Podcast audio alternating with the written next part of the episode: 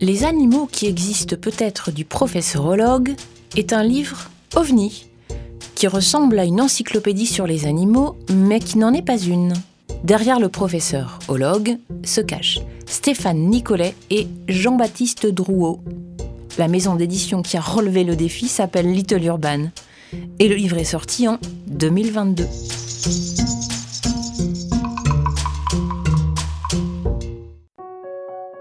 Sur la couverture, ce titre Les animaux qui existent peut-être, du professeur Ologue. Oui, en effet. Entre les dinosaures disparus que les humains n'ont jamais rencontrés, mais autour desquels ils fantasment, les animaux ayant existé en même temps que certains humains, mais qui depuis ont disparu, la faute à qui, me direz-vous, hein?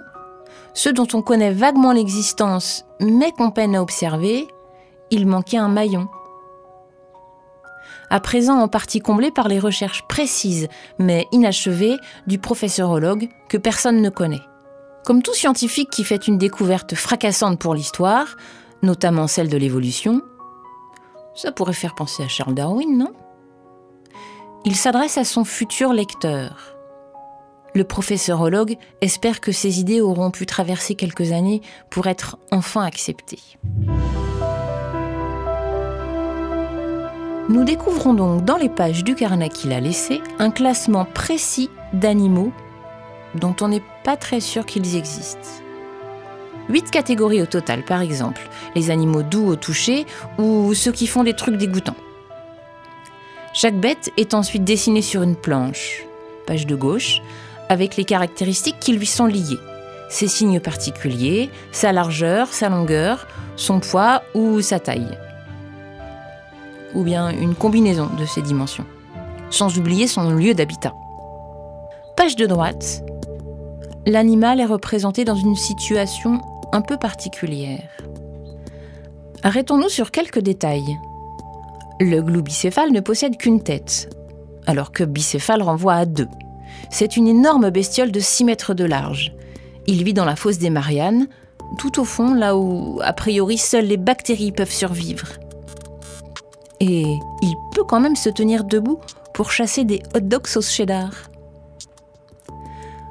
Les lieux sont improbables ou fantaisistes, mais on finit quand même par chercher s'ils existent. On cherche, on réfléchit, comme on le fait dans une vraie encyclopédie.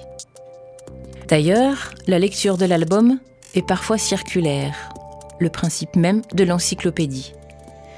Car certains animaux nous renvoient à d'autres animaux. Tout est tellement drôle et improbable qu'on traque ce qui peut être vrai ou la manière dont c'est déformé. On apprend même des mots absolument délicieux. Coruscante, mot savant pour dire brillant, étincelant. Les deux auteurs qui se cachent derrière le professeurologue ont l'habitude d'écrire et dessiner de vastes blagues, mêlant plusieurs formes d'humour. Plus c'est improbable, et plus ça devrait faire réfléchir, non?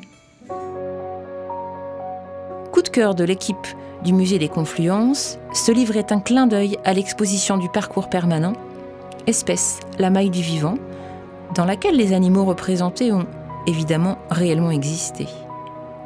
Merci au professeurologue pour son travail et son héritage qui devrait, selon toute probabilité confondue, faire date.